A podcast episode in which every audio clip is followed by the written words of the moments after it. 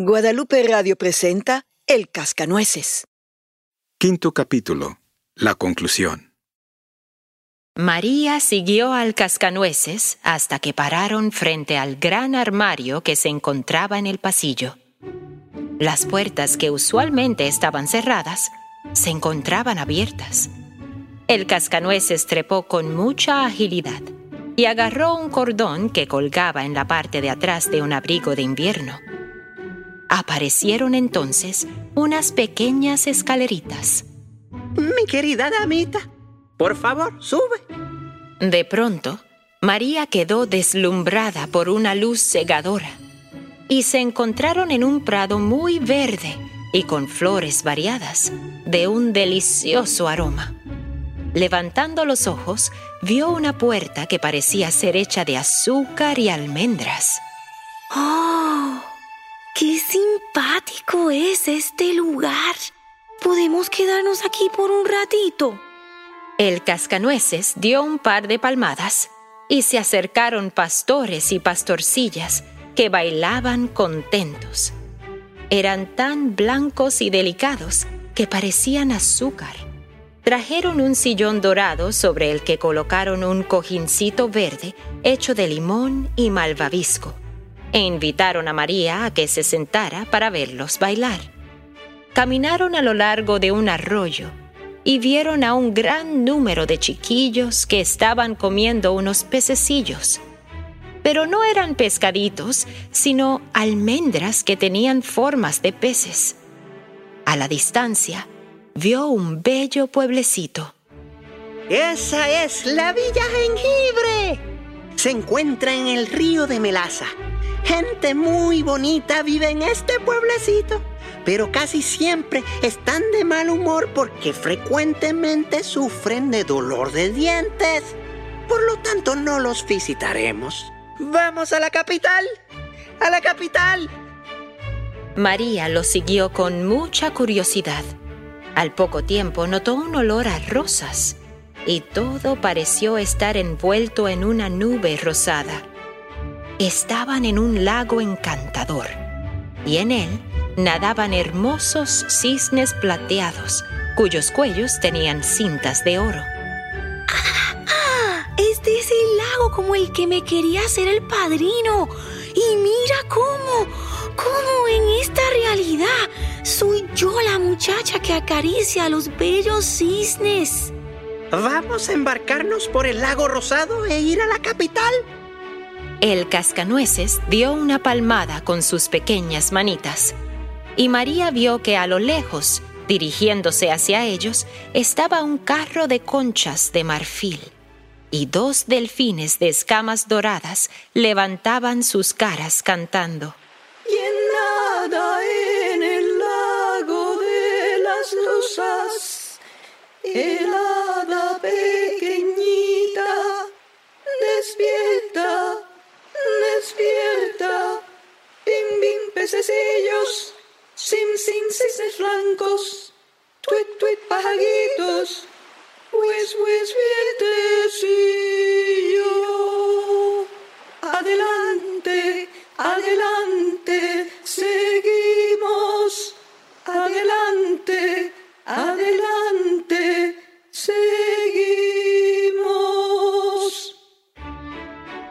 María miró a las ondas rosadas en las cuales vio a una doncella que le sonreía. ¡Mira! ¡Mira! Es la princesa Pirlipata ahí en el agua. Mira cómo se sonríe contenta. Oh, mi querida amiga, esa no es la princesa. Es tu rostro el que sonríe. Siguieron su aventura, visitando muchos bellos pueblitos, pintados de colores preciosos. Y cuando pasaron por una puerta hecha de macarrones y frutas, un hombrecito con una bata de brocado corrió hacia el cascanueces y abrazándolo dijo, Bienvenido, bienvenido, querido príncipe. Bienvenido a la villa de Confite. Anduvieron unos pasos y llegaron a la plaza del mercado. Todas las casas estaban hechas de azúcar confitadas. Las fuentes eran muy artísticas y llenas de limonada y crema, Y lo más bonito era la gente que iba de un lado a otro, riendo, cantando, bromeando y muy bellamente vestidos. Hombres y mujeres, armenios y griegos, judíos y cristianos, soldados y sacerdotes, reyes y campesinos, pastores y bufones, en fin, todo tipo que se puede encontrar en el mundo. Justo entonces pasaba por allí, conducido en un palanquín, el gran magnate, acompañado por 93 grandes del reino y 700 esclavos. En la esquina opuesta, 500 pescadores marchaban en procesión, mientras que el gran turco paseaba por la plaza en caballo con 3.000 seguidores cantando. Seguidores, arriba y gracias. Poderoso sol, poderoso sol, sí, poderoso sol. Seguidores, arriba y gracias. Poderoso sol, poderoso sol, sí, poderoso sol. Se oyó un grito. Un pescador sin querer había cortado la cabeza de un brahman y a el magnate por poco lo atropella un arlequín. El alboroto y caos se hacía más intenso. Todos empezaron a darse empujones y golpes, cuando de pronto se apareció el hombrecillo de la bata de Damasco y gritó, ¡Confitero! ¡Confitero! ¡Confitero! El tumulto paró y todo el mundo empezó a ayudarse. Alguien le colocó la cabeza al brahman y todo volvió igual que antes la gente cantando y riendo. ¿Qué quiso decir con la palabra confitero? Ah, mi querida amiga, confitero se llama aquí a un poder desconocido. Cuando es mencionada esta palabra, todos dejan de pensar en lo terrenal y meditando, se retiran en sí mismo, pensando en quién soy y por qué estoy aquí. ¿Y cuál es mi destino?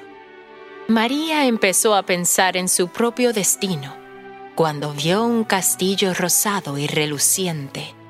En los muros había ramas de violetas, tulipanes y dalias. Estamos ante el castillo de Mazapán.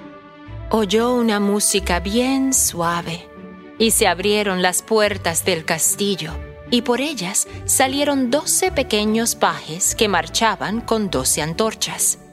Cuatro bellas doncellas los seguían y vestían maravillosamente. Abrazaron tiernamente al cascanueces. ¡Oh, mi príncipe! ¿Qué falta nos has hecho? ¡Mi mejor amigo! Tanta falta. ¡Mi hermano! El más querido. ¡Qué lindo verte! Mi dulce hermano. El cascanueces estaba muy conmovido. Esta señorita es María Stalbom, hija del muy respetado y admirado doctor Stalbom, y me ha salvado la vida. Si no hubiera arrojado su zapatito al preciso instante, si no me hubiera proporcionado la espada del coronel retirado, estaría ahora en la tumba, mordido por el terrible rey de los ratones, el de las siete cabezas. La bondad de la señorita María, su virtud y su empatía no pueden ser comparadas.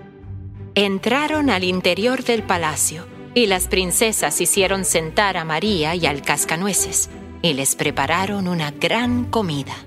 Sacaron las mejores frutas y deliciosos dulces y empezaron a exprimir las frutas con sus manitas tan blancas que parecían nieve. Rayaban las almendras y trabajaban de tal manera que María sabía que la comida sería exquisita. Ella quería aprender cómo hacer todas estas cosas y deseaba asistirlas. La más bella de las hermanas adivinó sus deseos y con un mortero de oro en la mano dijo, ¡Oh, dulce amiga! Salvadora de mi hermano. ¿Quieres machacar un poco de este azúcar? Mientras que María machacaba el azúcar y las nueces, El cascanueces empezó a contar a sus hermanas la aventura de la terrible batalla entre sus tropas y el rey de los ratones. Y les contó cómo el malvado tirano quería poseer toda la tierra y destrozarlo todo por su necesidad del poder. Y le contó cómo María sacrificó a sus queridos juguetes que había puesto a su servicio para salvarlo. Mientras hablaba, María empezó a sentir como si estuviera en una nube y sus palabras sonaban cada vez más y más lejanas. Todo sonaba distante y parecía oír el sonido de canciones y silbidos y se sintió caer y caer y caer. Puf, puf, cayendo, cayendo, abajo, abajo, abajo. Abrió los ojos y allí estaba, en su camita. Era muy de día y estaba completamente confundida. Tal vez se había dormido en el palacio y quizás las princesas la habían llevado a su casa. Y tal vez la metieron en la cama. Y... Despierta. ¿Cómo puedes dormir tanto? El desayuno fue servido ya hace mucho tiempo. Oh, mamá. Querida mamá. No tienes ni idea de dónde me llevó esta noche el joven Drosselmeyer y todas las cosas lindas que me enseñó. Empezó a contarle todas sus aventuras y su madre la observaba, maravillada. Has tenido un largo y hermoso sueño, María, pero procura ahora olvidarte de todo eso y que no se te queden esas ideas en la cabeza. No, mamá, no fue un sueño. Lo vi con mis propios ojos. Niña, no seas tan tontita. Mira este muñeco. No es nada más que eso. Un muñeco que no tiene vida ni movimiento. Está hecho de madera, María. No es real. Pero mamá querida, yo sé que el pequeño cascanueces es en verdad el joven Drosselmeyer de Nuremberg, el sobrino de mi padrino. pues la verdad es que tienes muy buena imaginación. Oh, no te rías, papá, pues el cascanueces habló muy bien de ti. Y cuando me presentó a sus hermanas, las princesas, dijo que eras un doctor muy, pero muy respetado y reconocido. María, qué tonta eres.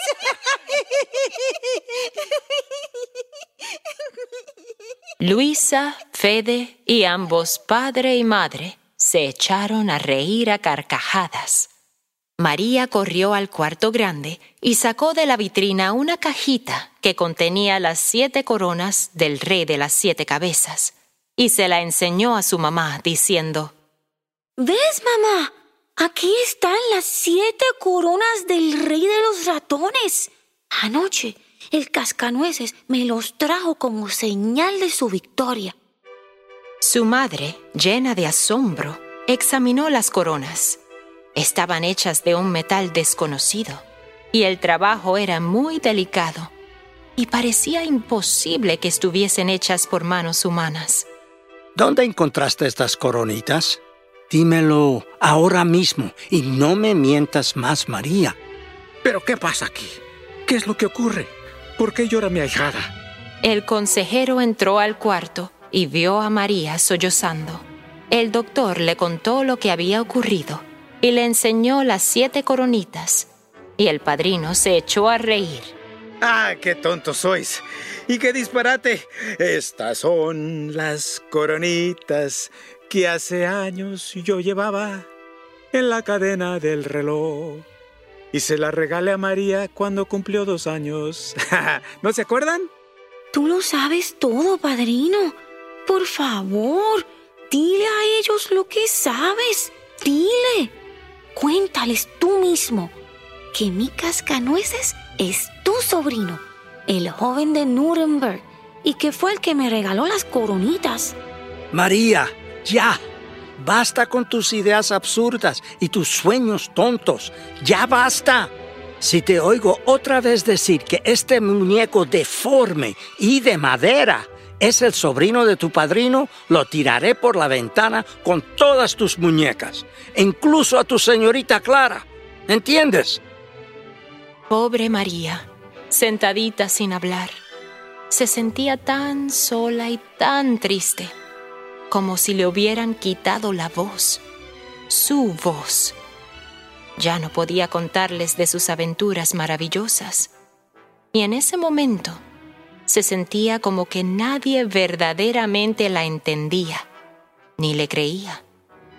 Hasta su querido hermano no le creía y le volvió la espalda.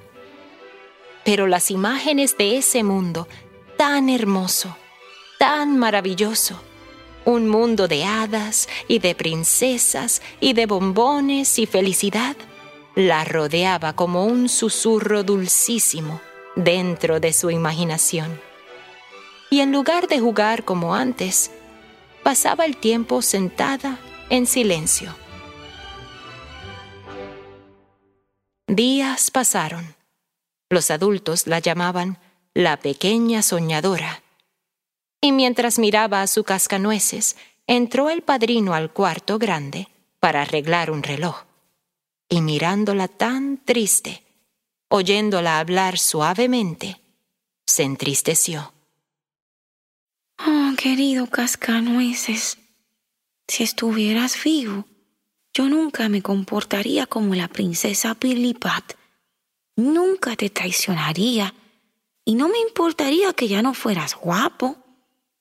Pues yo sé que fuiste tan y tan valiente y además, la belleza está en el corazón y la bondad en el espíritu. De pronto hubo un golpe tan fuerte en la puerta que María del susto se cayó de la silla. El sobrino de tu padrino acaba de llegar de Nuremberg. Por lo tanto, pórtate bien. María levantó la vista y vio que su padrino se había puesto de nuevo su gran peluca de vidrio y su chaqueta marrón, y estaba muy sonreído, mientras en la mano llevaba a un joven pequeño. Su carita era tan blanca como la leche y sus labios bien rojos. Llevaba una preciosa chaqueta roja con adornos de oro, medias de seda blanca y su cabello perfectamente peinado y empolvado. Tenía una espada que colgaba en un lado y bajo del brazo sostenía un sombrerito de seda. Le trajo a María toda clase de dulces, como los que se había comido el rey de los ratones, ese malvado, el de las siete cabezas y los catorce ojos. Y también le trajo a María unos juegos preciosos a su hermanito le regaló un sable muy hermoso. Durante la cena, el chiquitín partió con mucha destreza un montón de nueces para toda la familia. Después de la cena, invitó a María a que se sentara con él en el gran salón. Bueno, bueno, pórtense bien y jueguen juntos, dijo el padrino con mucha alegría. María se sentía tan feliz sentadita junto al joven Drosselmeyer y él la miraba muy tiernamente. De repente se dejó caer de rodillas. Oh, mi distinguidísima señorita María, me salvaste la vida al decir que nunca me traicionarías ni me despreciarías como lo hizo la princesa Pirlipat. Dejé de ser el feo cascanueces y recobré mi anterior figura al oír tus palabras. Mi querida y excelente damita, hazme feliz concediéndome tu manita y comparte conmigo mi reino y mi corona en el palacio mazapán de la villa de Confite, en donde yo soy el rey. Querido señorito Drosselmayer, eres muy amable y dulce. ¿Y cómo gobiernas un pueblito tan simpático? y tan bonito y tan ameno, donde la gente es divertida, buena y alegre. Acepto tu encantadora propuesta. Seré siempre tu mejor amiga y la reina.